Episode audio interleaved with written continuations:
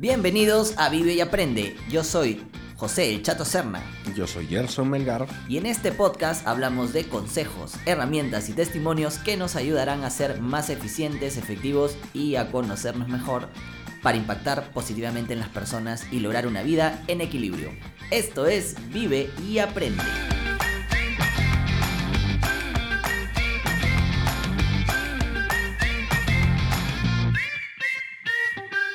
Este episodio por Fiestas Patrias del Perú.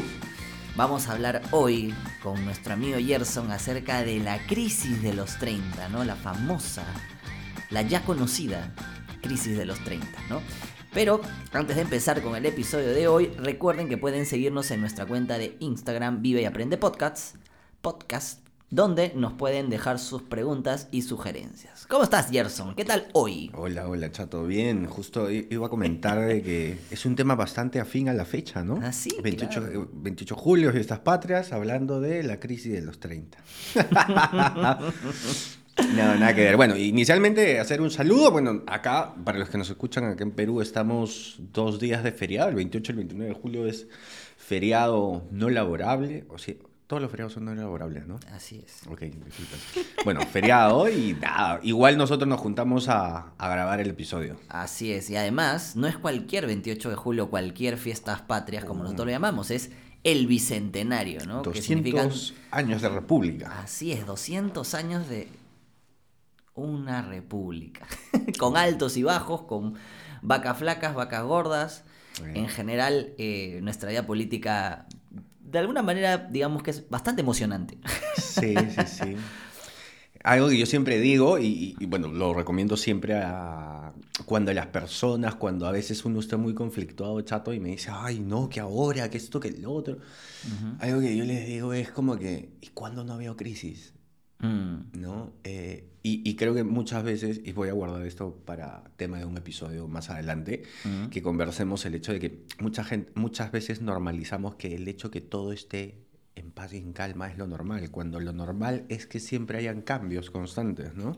Sí. Y lo normal es que nosotros como personas nos acomodemos, nos adaptemos a, a, a, las nuevas cosas. Como una vez me dijeron en una charla que tuve en, en mi trabajo, cuando justo hablaban del tema del cambio, lo más constante es el cambio, uh -huh. ¿no? Entonces hay que acostumbrarnos al cambio.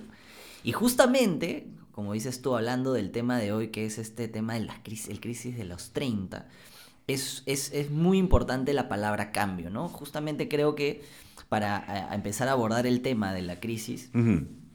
eh, quiero un poquito dar este escenario o esta, este contexto no es que pues el día que cumplimos 30 años nosotros este no cambiamos, tenemos esta crisis, no llega, no, no, no, no, no.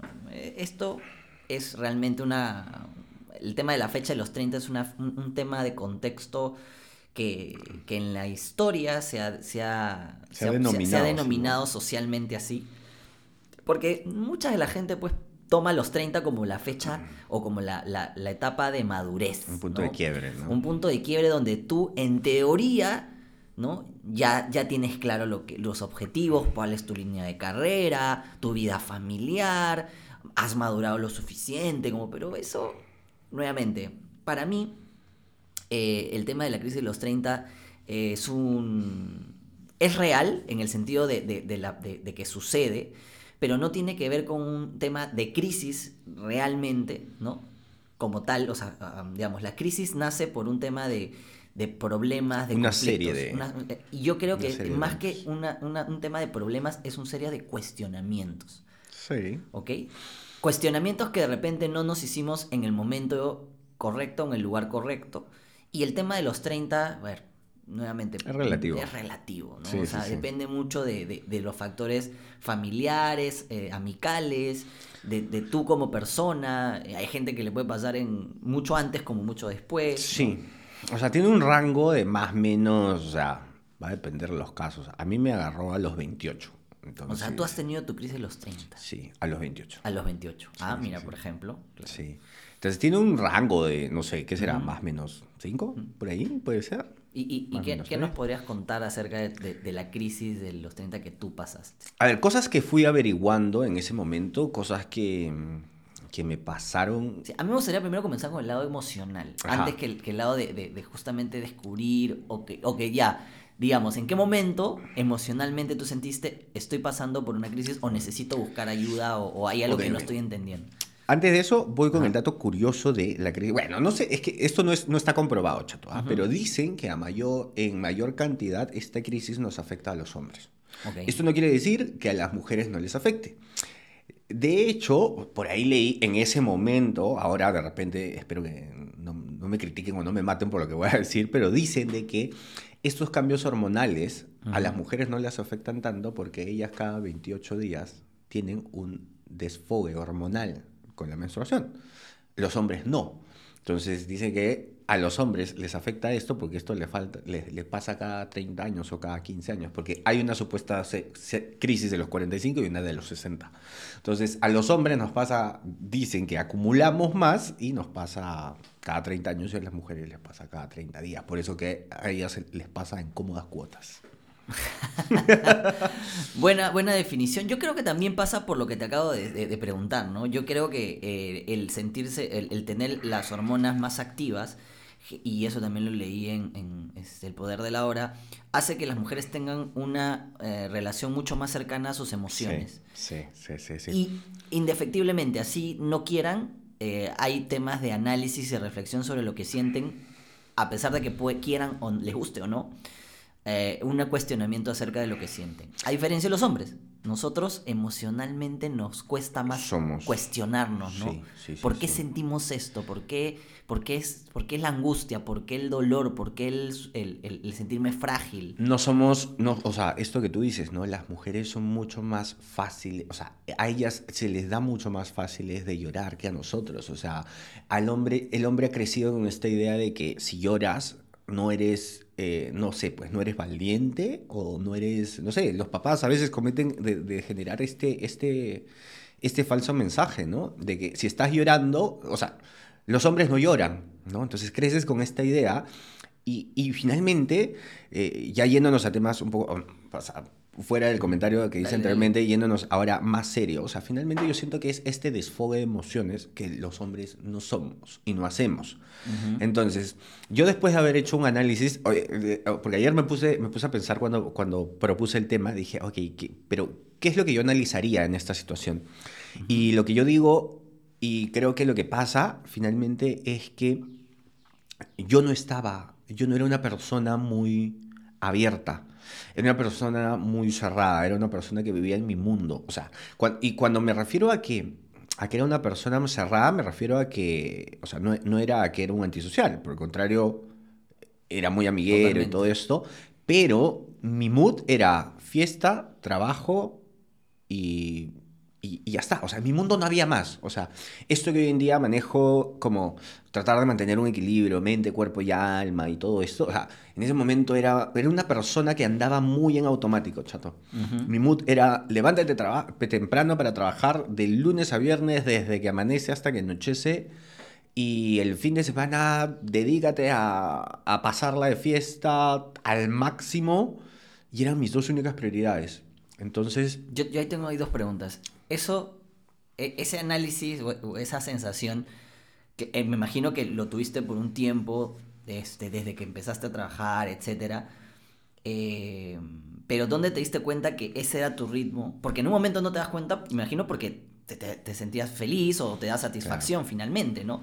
Yo creo que empiezas a cuestionarte eso cuando deja de darte satisfacción, ¿no? Sí. Esa rutina. Correcto. ¿Qué es lo que pasaba? Que para mí una de las cosas que me motivaban a trabajar antes era el dinero.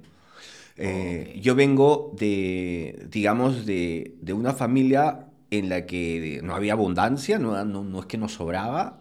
Siento que se marcó mucho el tema de la carencia, entonces para mí trabajar para tener era completamente necesario y tuve la suerte de trabajar, em, eh, de entrar a un trabajo en el que me pagaban por comisiones, en el que mientras más esfuerzo, más me pagaban.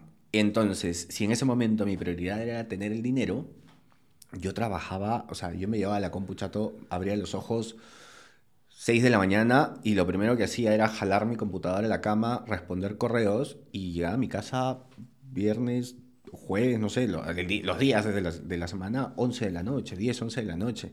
Entonces en la oficina me decían, oye, ¿qué tienes? ¿No? O sea, ah, ahí no, porque de hecho ellos me motivaban. Finalmente era, o sea, tú te medías solo, ¿no? Mientras más trabajabas, más ingresabas. Entonces, como empecé a ver una, una relación directamente proporcional a lo que yo quiero hoy en día, es dinero, y para eso necesitas más trabajo, trabajé durante dos años, pero eh, de esta manera. ¿Y qué es lo que pasó? Y dónde me doy cuenta que cuando tu móvil, finalmente, que era el dinero en ese caso, no era, no tenía trasfondo, llegó un momento en el que pues, fue muy bien en el trabajo, acumulé muy buena cantidad de dinero y el dinero ya no era una necesidad en mi caso. Entonces mi motivación se perdió. No tenía motivación para ir a trabajar. Entonces, hubieron muchas situaciones eh, que, que, llegaron a este punto en el que ya no, ni siquiera me motivaba a trabajar. O sea, iba a trabajar. Ahora, curioso que, bueno, tú y yo hemos trabajado en el mismo rubro y yo era muy bueno en el rubro. Entonces, venían reconocimientos, venían elogios de, de, dentro de lo que iba haciendo y yo sentía que todo esto que hacía no utilizaba ni el 10% de mi potencial. Y decía, entonces, ok, ya tengo dinero y de pronto es todo esto que hago y no me siento lleno. O sea, no me siento útil al 100% porque sí, el trabajo a veces eh, en el mundo de la tecnología a veces es agobiante y demandante, pero hay muchos casos donde se vuelve repetitivo, ¿no? Entonces, cuando tienes una curva de aprendizaje donde ya estás en la cima, entonces empieza a, a, generar esa desmotivación. Entonces, a mí me pasó estas dos cosas, que sentía ya al momento de que ya tenía, sentía que tenía dinero, yo empecé a ver el, caso de que venían elogios con muy poco esfuerzo de mi parte. Entonces empieza a generarse un vacío dentro de ti. Hasta que un día recuerdo que nos fuimos a una celebración con mis jefes y en plena celebración pues le dije, me acuerdo que le dije a Pedro, este, no estoy seguro de seguir trabajando. Y fue como que, ok, Gerson, listo, eh, dejemos la reunión acá, ve a tu casa, nosotros también, y conversamos el lunes. Y el lunes yo estaba con mi cara autogol y dije, no sé qué cosa le he dicho, pero finalmente era lo que quería. O sea, a ver, el día que hubo una celebración, me imagino que por buenos resultados o celebrando finalmente un negocio o algo entre todos, fue el momento en donde tú dijiste... En la cima. Eh, eh, en la cima es donde tú dijiste... No puedo más, o sea, no... O sea, la cima que de repente para la empresa o para tus jefes era la cima de repente para ti. Para mí también, o sea, yo me, yo, me, o sea, me, me sentía muy bien, pero sí, pues no sentía que el esfuerzo que yo daba no era, no era, no era proporcional al beneficio y, y a lo que venía externamente, ¿no? Es que es, bien, es bien anecdótico eso porque la mayoría justamente siente que después de su esfuerzo, sea pequeño, sea mayor, eh, el elogio es, es, es, es, finalmente esa consecuencia que, te, que te, da a decir que vas por buen camino, ¿no? Entonces a ti el elogio con el poco esfuerzo terminó como siendo el resultado de no es el buen camino, no es el camino que estoy buscando. Finalmente creo que, o sea, a ver, buscando el contraste, siento que lo que estaba mal en ese momento, o lo que yo no entendí, es que mi motivación era el dinero. Entonces yo ya había perdido mi motivación. tú, buscaste como objetivo el dinero en sí mismo. No mi crecimiento profesional. Claro. Entonces, si yo me hubiera enfocado en mi crecimiento profesional, en el crecer en el mundo de la tecnología, posiblemente hoy día seguiríamos ahí de repente colegas del... Colegas o de repente, no sé, imagínate tú, compitiendo, ¿no? Como lo hemos hecho en algunos casos. Sí. Este, y, de repente eso seguiría, ¿no? ¿qué, qué, hubiese pasado si en vez de, de, que tu motivación hubiese, en vez de ser el dinero, hubiese sido las consecuencias del dinero?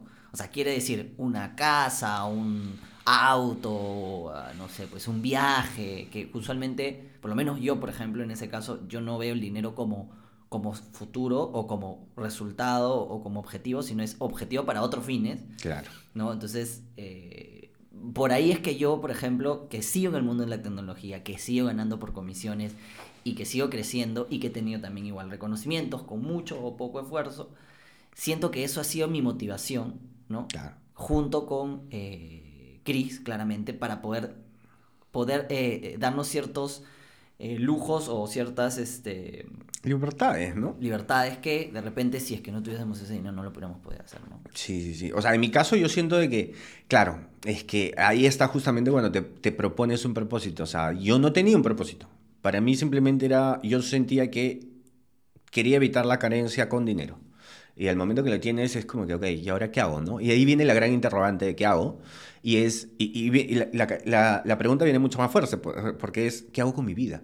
Y te empiezas a cuestionar todo, o sea, todo lo que estás haciendo. De hecho, eh, por mi cabeza pasó estudiar cocina, por mi cabeza pasó ser mochilero, o sea, por mi cabeza pasó, eh, no sé, de repente meterme a, hacer teatro, o sea, empezaron, me empecé a cuestionar todo y claro, eh, la crisis de los 30, por como la describen finalmente, es, empiezas a cuestionarte todo lo que has hecho durante 30 años eh, o durante toda tu vida y, y empiezas a creer que en dos o tres años puedes lograr algo nuevo, puedes lograr un gran cambio.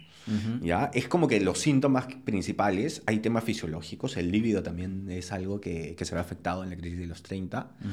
Este, y, y- y pri- principalmente es ese cuestionamiento de querer cambiar todo lo que has venido haciendo. O sea, finalmente me pasó, ¿no? O sea, cambié una carrera de, en el mundo de la tecnología por irme a otro lado, donde sentía que me... ah, donde hoy en día uso la tecnología de la Claro, misma manera, Claro, claro. Pero estaba enfocada en otro, en otro, en otro lado. ¿no? O sea, si lo, si lo queremos resumir en, en estos, este, como si fuera tu, los crisis de los 30, Ujú. ¿no? Y, y tú fueras una, una película, ¿no? De dos horas en la cual hay un, digamos, un resumen en estos periódicos o lugares para saber de qué se trata la película, tú podrías decir que tu falta de motivación desapareció porque era el dinero, ¿ok? Y eso hizo que replantearas qué es lo que estabas haciendo con- en, en tu vida. Sí. Por un lado, y en segundo lado, eh, esto que te comentaba, que es el ensimismamiento. O sea, para mí, yo, yo era una persona que vivía en automático, chato. Yo no era, no era una persona que reflexionaba, o sea, que yo que iba a leer un libro de autoayuda en ese momento, ¿me entiendes? O sea, posiblemente tú me hubieras regalado en ese momento, o me lo hubieras recomendado como lo hiciste el, el monje que vendió su Ferrari, y yo me hubiera reído en tu cara, chato, y, y te hubiera dicho, ¡ay, sí, claro, ya, listo! Lo hubiera guardado y nunca lo hubiera abierto, ¿no? Este, entonces, hay, es, yo siento que es mucho esa, esa poca capacidad reflexiva lo que hace que llegues a, a ese punto. Entonces, el hecho de no tener, de no cuestionarte las cosas que realmente importan, estar en automático y sin un rumbo, o sea, estás en automático para qué, pues, ¿no? Entonces estás dando círculos así, estás en un bucle, en un círculo vicioso que no te lleva a ningún lado.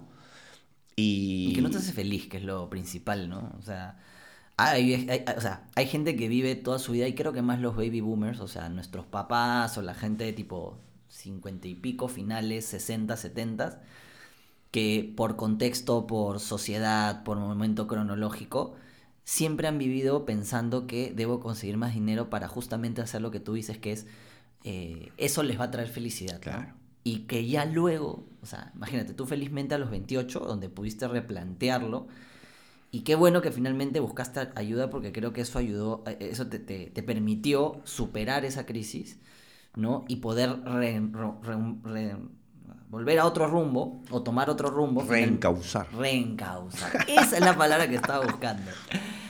Algo positivo y algo que te ha llevado pues a donde estás hoy, ¿no? Claro. Personalmente, obviamente, la gente puede pensar de- del podcast, pues, ¿no? Yo pasé y vi a Gerson pasar por todo este proceso porque yo trabajaba en tecnología con él, me contaba unas cosas, pero ahora, ven, ahora conversando y el análisis es, es diferente ya después de unos años cuando ya sacas cosas inclusive que en ese momento no identificaste. Correcto, ¿no? porque finalmente en ese momento cuando te lo contaba, no te lo contaba con esa libertad, porque ahora analizo a esa persona de hace ocho años y digo, claro, a este tipo le pasaba esto, pero en ese tiempo, chato, ni siquiera yo sabía qué me pasaba. O sea, tú, yo no identificaba que el hecho de que, ten- de que ya no necesitaba dinero y porque me veía súper bien y que no tenía un propósito, porque ni siquiera sabía que era un propósito en ese momento, eh, no, no podría decirlo. Esto es un análisis ocho años después. ¿no? Pero ahora lo que digo yo es, si, si es que finalmente tenías dinero, pero era por, era por causa de tu trabajo, ¿por qué querías replantear tu trabajo?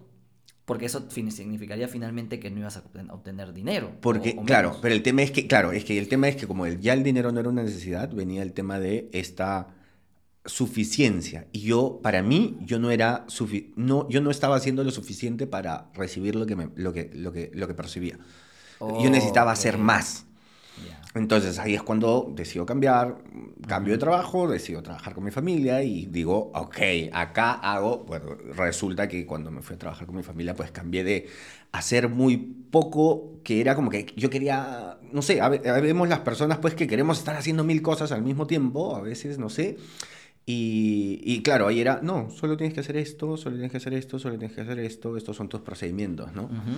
Y cuando paso ahí dije, ah, ok, ahora sí me siento útil. Y es ahí donde me empiezo a sentir desarrollado. Y, y después de un par de años decidí estudiar, especializarme en el rubro textil, eh, llevé un diplomado en el tema del fashion management y todas estas cosas.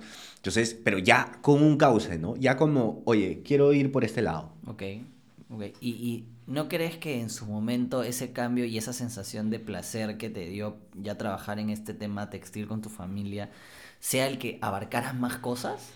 O sea, el que te sintieras más importante o no, o, sientes que más fue un tema de, de las actividades que hacías. No, era un tema mucho más personal. Porque, a ver, para los que no conocen esto, es que eh, esto, esto, esto lo, lo saben muy pocas personas. Bueno, ahora lo sabes tú y las personas que escuchan el episodio. Pero, o sea, a ver, tú como ejecutivo comercial que Ujú. hemos visto, ¿dónde eran tus desayunos y tus almuerzos y tus cenas?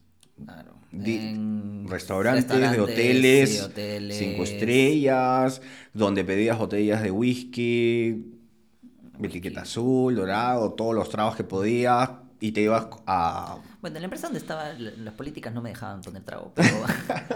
Pero bueno, a ver, Eh, vayamos a las comidas, pero, vayamos ya. a las comidas, ¿no? Entonces, tenías carta libre para Sí. irte a un restaurante al que top, quisiera para llevar a un cliente importante clientes. y poder gastar lo que la tarjeta aguantase eh, porque, bueno, a ver, con un- ciertos límites que eran Correcto, claro, excesivamente correcto. grandes. Hablamos, pues, no sé, 200, 250 soles por persona, que Ujú. es bastante más de lo que usualmente puedes tener en un restaurante. Yo cambié eso por irme a comer papita con huevo en la esquina de Gamarra, chato. A dos soles. Y estaba tranquilo, ¿eh? Porque no era un tema de. No era un tema con cómo me veía el exterior. Era un tema de cómo yo me sentía. Y yo iba súper motivado, chato. O sea, a 7 de la mañana tenía mi rutina. Después de entrenar, ahí me iba a, a- a trabajar. Eh, iba a tomar mi desayuno con dos soles. porque- pero no es porque. Claro, porque no- pensaste en la plata, sino por la satisfacción que te daba igual tomar el Sí. desayuno en el Marriott No, que tomar el desayuno en tu En un puestito. en tu puestito ahí de Sí, Gamarra, claro. para mí era lo mismo. Eso significa que de repente para ti no eran dentro de los motivantes y nunca fueron, y yo te sí puedo dar fe de ello, el estatus ni el poder. No, no. No creo que para ti eso signifique satisfacción ni, ni sientas esa necesidad de, que es muy fácil en, tanto en tecnología como en cualquier rubro donde, donde hay mucho dinero de por medio, eh, sí creo que puede ser muy tentativo, o, o, digamos, se pueden tentar, perdón, muy tentativo, mm, hasta la pata se lo he dicho. O sea, que es muy fácil ser tentado por el tema de poder, el tema de, del control y el tema del estatus, ¿no? Eh, Entonces, no, por mucho tiempo estuve ahí y, y lo viví y lo aproveché, ¿no? O sea, me... eh, estuve mucho tiempo en, en este círculo, pero sí, finalmente fue como te digo, chato, o sea, no me sentía tan útil. Ujú. Y al otro lado era como que, escúchame, era una avalancha de... Como lo conversamos hoy, o sea, Ah, yo me considero claro. una persona que resuelve problemas, chato, y necesito problemas que resolver en mi vida, ¿me entiendes? Y, y cuando trabajaba con Pedro y con Mari, Que son súper buenos jefes. Sí, ojo. claro, o sea, yo Yo- trato de llevar... Doy fe de eso porque realmente te, ayudaron, te entendieron Sí, y, sí, sabían sí. qué es lo que estaba buscando. Es más, hasta ahora te siguen preguntando cómo va. Seguimos en contacto, de hecho, creo que tengo una, una reunión con ellos en un par de semanas, espero, espero que se, que, se, que se concrete, pero sí, claro, o sea, ellos, aparte de ser buenos jefes, Es que es son cierto. buenas personas. Eh, eh, como, como trabajas en tecnología, eh, tu trabajo, cuando eres en el lado comercial, es vender. Es, es cerrar negocios, es estar ahí. Y a veces hay partes de los procesos, como buenos ingenieros también, que nosotros buscamos resolver. O que nuestra cabeza o nuestra forma Busca de satisfacción busca resolver. Entonces, Y, y el, y el- y- y el hombre, a diferencia de la mujer, ¿ah? el hombre es más resolutivo que, o sea, su, su, cabeza, su lógica está mucho más prediseñada a resolver. Entonces, tú necesitas problemas todo el tiempo. Sí. Bueno, yo, yo particularmente. Yo necesito problemas que resolver todo el eh, tiempo. Claro, yo, yo, no generalizaría así, pero diría que eh, hay una gran mayoría, o por eso es que usualmente, ya eso lo podemos hablar en otro capítulo, los problemas se suscitan por eso, porque el, la, la, mujer usualmente, o la, ah, digamos, eh, busca eh, que le escuchen entender el problema, que se sienta acompañada en el proceso de la emoción o del momento. Y mientras nosotros, somos como... Hay un momento, ¿cómo, los, cómo salimos de eso? ¿Cómo resuelves? y a veces no, por eso es... Y ahí la diferencia. Claro, creo que eso está en el libro Los hombres son de Venus, las mujeres de Marte, me parece. Al revés. Los hombres son... Los hombres son de Marte y las mujeres son de Venus. Sí, sí, sí. Bueno. Ahí está. Ese libro.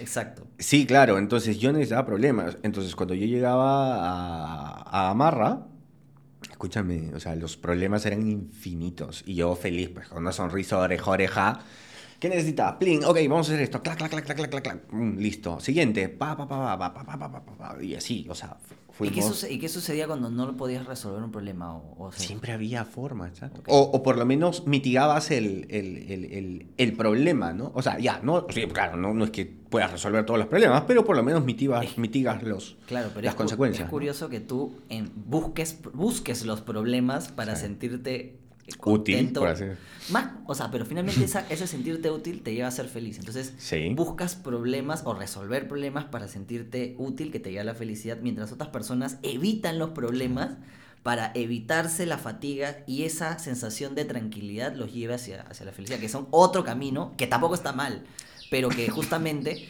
es más común, ¿no? Sí, sí, sí. De hecho lo apunté, chato. La vez pasada venía conversando, escuchando, no sé, no sé qué cosa, qué cosa escuché y dije, oye, voy a apuntar esto que me parece súper importante y lo puse en mis recordatorios matutinos. Ustedes saben que yo tengo una serie de, de, de, cosas que apunto en mis recordatorios matutinos que me lo repito toda la mañana y ahí va a resolver problemas. Ah, ok, como que lo que yo hago, lo que me gusta es resolver problemas y hacer planes para anticiparme a los problemas. Entonces, sí, creo que, que, venía por ese lado.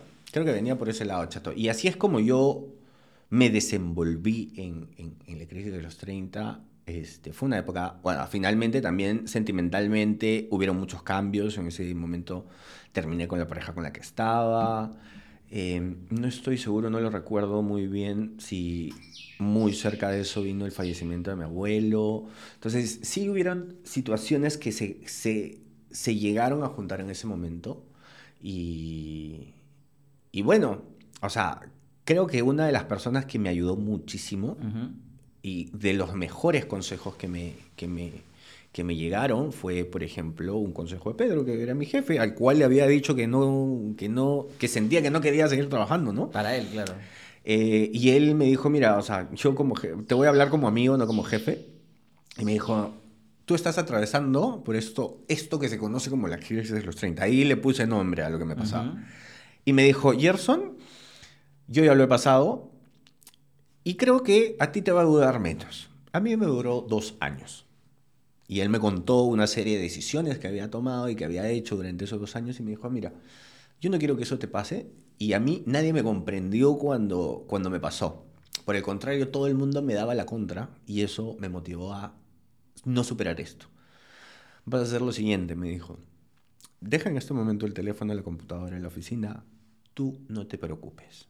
Ten por si acaso tu teléfono personal abierto para yo llamarte por si necesito algo. Ten por seguro que te voy a llamar la menor cantidad de veces. Creo que me dio 15 días de vacaciones y me dijo, en estos dos 15 días te voy a llamar lo menos posible. Creo que me llamó una o dos veces, ¿ya?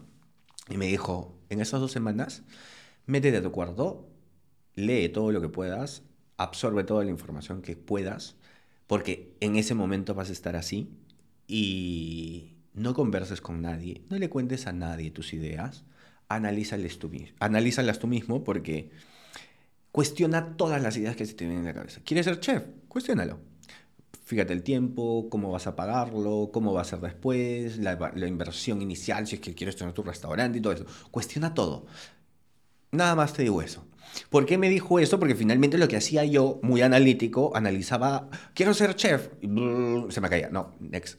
ah, quiero ser mochilero. ¿Y qué pasa si soy mochilero y vivo con, no sé, pues, sin nada y comiendo lo mínimo necesario y me voy a, caminar por el mundo? No, esto no funciona. Siguiente. Y empecé a- a pasar esto durante dos semanas. no- Me acuerdo que no salí de mi cuarto chato. Era un ermitaño, literal. No me afeité igual, y te imaginas. Pues, ¿no? Yo que encima soy medio lampiño con los pocos pelos que me salen en la cara. Horrible. Dos semanas sin afeitarme. Mi mamá preocupada, pero el mejor consejo que me dio fue, fue ese. O sea, Pedro ya le había pasado y me describió literal todo lo que yo estaba pasando y me dijo, mira, anda a tu casa, analiza todo, repiensa todo, no tomes ninguna decisión. Lo único que te voy a decir es, toma tu decisión después de dos, tres meses. Cuando tengas una decisión y digas, esta es la decisión que quiero, dale vueltas, mil vueltas, sigue vueltas hasta que encuentres el plan perfecto y ahí lo haces. Descarté un montón de ideas, chato. O sea, ideas locas, ¿ah? que claro, me imagino que a cualquiera también le puede venir. Y ese fue, ese fue el mejor consejo que recibí y que me funcionó muchísimo. Y Pero- que gracias a eso, en un mes ya estaba superando esta crisis. Claro. Ahora, yo te pregunto, no es que en tu cuarto terminaste y dijiste voy a dedicarme al, al tema textil. ¿Cómo, No. cómo- a- a- ¿Cuál fue tu conclusión? Después de estas dos semanas, pues mi mamá me tocó la puerta asustada porque yo no salía ni siquiera a comer con ellos, nada. O sea, yo estaba, ya me escurría por la cocina a sacar algo de comida y subía otra vez a, a- mi cuarto, ¿no? Y un día ella me tocó la puerta preocupada, me dijo, ¿y estás bien? ¿Todo bien? ¿Todo tranquilo? Y dije, sí, todo bien, todo tranquilo. Este, mm, hijo, creo que estás atravesando una crisis, que esto, que el otro. Le dije, no, tranquilo. Le dije, "Ah, igual, no te preocupes. Quiero salir a tomar desayuno, ¿me acompañas? Le dije, ok.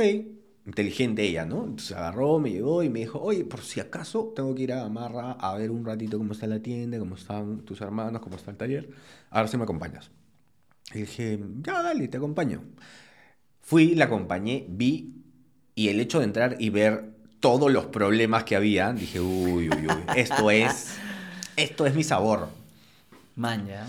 Y después de un par de semanas, un mes creo, hablé con Pedro y con Mari, le dije que me retiraba del trabajo y que me iba a ir a trabajar con mi familia, A resolver problemas. a resolver más problemas. Más problemas. Sí, sí, sí. Bueno, creo entonces es momento de las conclusiones o recomendaciones. Creo que tu historia es inspiradora porque realmente explica eh, de- como un testimonio lo que, lo que pasaste y lo que muchos deben sentir en, en esta crisis, ¿no?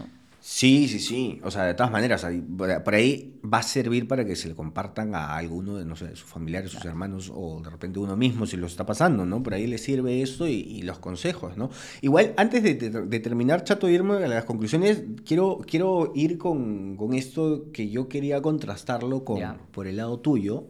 Y no sé cómo tú lo piensas. O sea, yo siento que mucho de esto, fuera del hecho de no haber tenido un propósito, y esto es el hecho de tener el hecho de haber estado un poco más ensimismado. Mm. Y porque, claro, yo lo quería contrastar contigo porque tú no has tenido una crisis de los 30. No. Pero tienes tu teoría también del, Sí. por qué, del por qué crees que pasó esto, ¿no? Sí, claro. Es que, eh, bueno, como, como les decía, yo, yo vi mucho lo, lo que pasó Gerson en su crisis y yo la verdad pensé que en algún día llegaría y nunca llegó. Y yo creo que es, es, es como cada uno, y como dice él, ¿no? Eh, maneja también su forma de ser y qué tan ensimismados estás y, qué tanto analizas tus emociones. Yo creo que gracias al hecho de que yo he pasado por, por tener mucho contacto con el arte, ya lo he dicho en otros capítulos, creo que el contacto con el arte te lleva a, a- tener mucho más, eh, digamos, que más cerca tus emociones.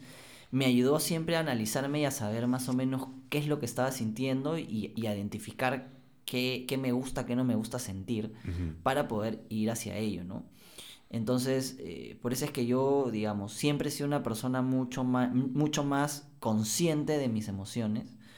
Eh, pero, por otro lado, este, sí, sí he tenido también mucha, re- mucha necesidad de, eh, de, que, de, de aceptación o, o de, como bien decías, eh, de tener a alguien al costado para validar que, que lo que estoy sintiendo es lo correcto cuando a veces de repente uno no lo hace, ¿no? Entonces, por mi lado, yo pasé también, eh, digamos, una crisis que me ayudó a entender mucho de, de qué pasaba cuando sentí, y creo que mi, mi teoría, como bien decía Gerson, es, creo que cuando tú pasas por un tema emocional donde terminas emocionalmente, ojo, no necesariamente en la vida, sino emocionalmente estás en el suelo, como yo digo a veces, cuando ya caíste, Tocaste caíste fondo. y tocaste fondo.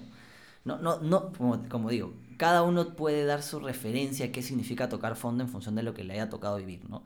Ya sea, como bien decías tú, una, una- un fallecimiento, una muerte, eh, que, que pasas por un duelo que te puede llevar muy al fondo dependiendo cuál es la relación que tengas con esta persona, una, una relación amorosa, una relación amical, cualquier cosa que haga te sientas que tocas fondo. Cuando tú sientas que tocas fondo, es cuando yo creo que replanteas muchas de las cosas emocionales Claro. eh, de tu vida, porque vuelves a, a- hacia arriba, vas a- vuelves a renacer, a, replantear las cosas, y cuando ya empiezas a tu cauce, vuelves a mirar para atrás y dices, claro, yo ya estuve ahí, Claro. ya, ya sé qué se siente estar allá, entonces... De aquí en adelante la referencia de, de- de- de lo que pueda pasar es mucho más como llevable. Por lo menos en tu recuerdo significa yo ya estuve ahí abajo, ya, ya estuve en la mierda. Entonces Claro, claro. creo que lo, todo lo puedo superar. Es- ese creo que era un pensamiento que yo, yo, yo adquirí y me ayudó mucho, este, una, justo un, un- un rompimiento amoroso que, que me ayudó a superar esto. Claro, Me claro. pasó a los 25, como te digo. Y, y que creo que es, es parte de, ¿no? Creo que la gente que pasa por eso tiene una percepción de la vida un poco diferente, Sí. ¿no? Quizá Sí, más pues. abierta, quizá más cuestionable hacia, hacia uno, ¿no? Correcto, tienes más perspectiva, eres un poco más abierto, sentimentalmente también entonces estás un poco más abierto a sentir, a llorar, ¿no? Entonces, claro, finalmente eso, se- eso eh, de- te sirve para descargar, ¿no? Y ahora, si a todo esto por ahí has estado bien encauzado en, en lo que es tu propósito, en lo que quieres hacer, pues finalmente no hay mucha, o sea, estás por buen camino, digamos, ¿no? fuera de, de- de que ya tienes este, este conocimiento y este desfogue emocional que siento que es la suma de ambos, ¿no? Lo que hace, la suma de muchos factores, no solo estos. es. Muchos factores. Vamos, Chatín. A ver, recomendaciones finales entonces. Tú primero, que creo que es la, la que tú has reforzado todo, el, todo este, este capítulo. Ok, que vendría a ser en este caso Cuestiónalo todo. Sí, sí, sí, sí. O sea, cuestionar todo creo que es lo mejor que puedes hacer en ese momento. Trata de, yo recuerdo mucho ese momento que estaba teléfono, iPad, computadora, televisor, recibí información por todos lados averiguando esto y, y me ayudó mucho. Cuestiona todo, no tomes decisiones apresuradas. Ok, creo que es, es- es una, una mezcla de ambos. Sí, sí, Los- sí. Lo, lo que yo agregué como conclusión fue que la edad es un tema social. Esto de los, la crisis de los 30 es un tema social. O sea, ¿por qué? Porque ya empiezan las preguntas incómodas que en alguna hemos, comentado, ¿no? ¿Y cuándo los hijos? ¿Y cuándo te casas? ¿Y qué vas a hacer? ¿Y vas a abrir tu empresa? ¿Y, y- y- y- y vas a internacionalizarte? ¿Y vas a hacer... O sea, es como, wow, wow, cada uno tiene su ritmo. O sea, vamos, no todos vamos eh, como borreguitos a los mismos tiempos. Nuevamente, yo siempre pongo el ejemplo de este, el general Sanders, que hizo KFC, lo hizo a los sesenta y pico años. Sí, claro. Creó una marca que hoy es mundialmente conocida, que en paz descanse, pero que, que lo hizo mucho después. Entonces, no estemos desesperados con el tiempo. No nos comparemos con nadie también, pues chato, ¿no? Claro. Creo, que, creo que muchas veces viene el problema, ¿no? De que la vez pasada conversaba con mi hermana y decía eso, o sea, no hay una competencia con, con otras personas, o sea, la única competencia que tiene que haber es con tu yo del día anterior. Correcto. Y, y, final, y también es importante decir, ok, ya ellos hablaron, por ejemplo, de la crisis de los 30, ¿llegará? ¿Cuándo va a llegar? Entonces empezar a ansiosarnos. De repente hay gente que no le llega. Sí, claro. O sea, a mí supongo que fue una parte de la, de la crisis porque toqué fondo, que podría ser de repente no una crisis, sino simplemente un aprendizaje Y diferente. porque yo considero que de repente tú no eres una persona que, que, que ha andado en automático como yo.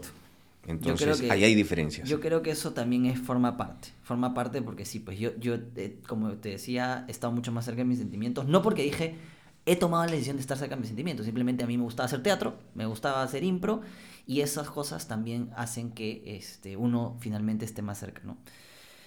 Siguiente, el tiempo nos los ayudará a superar esta situación. Sí, o sea, definitivamente. Darle tiempo al tiempo. Como todo. No tomen decisiones. O sea, y aléjate. el duelo, el- el- la- las rupturas, eh, Sí. los cambios, hay que darles tiempo para que nos acostumbremos, para que cambiemos el chip, ¿no? Sí, sí, sí, de todas maneras, chato. O sea, creo que hay que tener un tiempo para... ah, o sea, creo que hay que darle tiempo a esta situación. Hay que darle tiempo a no apresurarnos. tomarnos este tema con calma, va a pasar, saber qué va a pasar. y, y, eso, darle tiempo e ir con calma. Claro.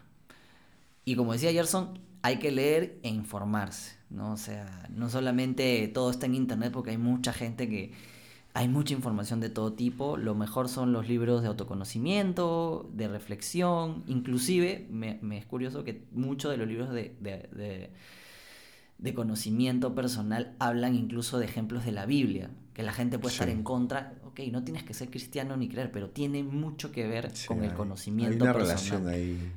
Hay mucha relación. De repente en un capítulo hablaremos de eso. ¿Okay? Chatín. Muy bien, creo que con eso cerramos el día de hoy, Gerson. Oye, sí, antes, que, antes de despedirnos finalmente, nos hemos alargado con el episodio de hoy. Igual creo que lo van a disfrutar, o sea, están en feriado. Eh, igual felicitar, eh, nada, desearles unas felices fiestas patrias a todos, ¿no? Eh, Así feliz 28. Feliz 28, feliz 29, feliz bicentenario. Y, que, y, bendiciones a Pedro Castillo, que sea un buen presidente. Hay que, hay que, darle esa mentalidad, mentalicémonos que lo va a hacer bien y vamos a ver que esa energía positiva en el universo va, va a ser posible que que esto lo haga de manera correcta. Así es. Así que, bueno, hemos llegado al final del episodio. Recuerden que pueden dejarnos sus preguntas y sugerencias en nuestra cuenta de Instagram Vive y Aprende Podcast. Muchas gracias por suscribirse, por dejarnos su valoración y por acompañarnos hoy. Y ya saben, vivan, y, aprendan, mucho.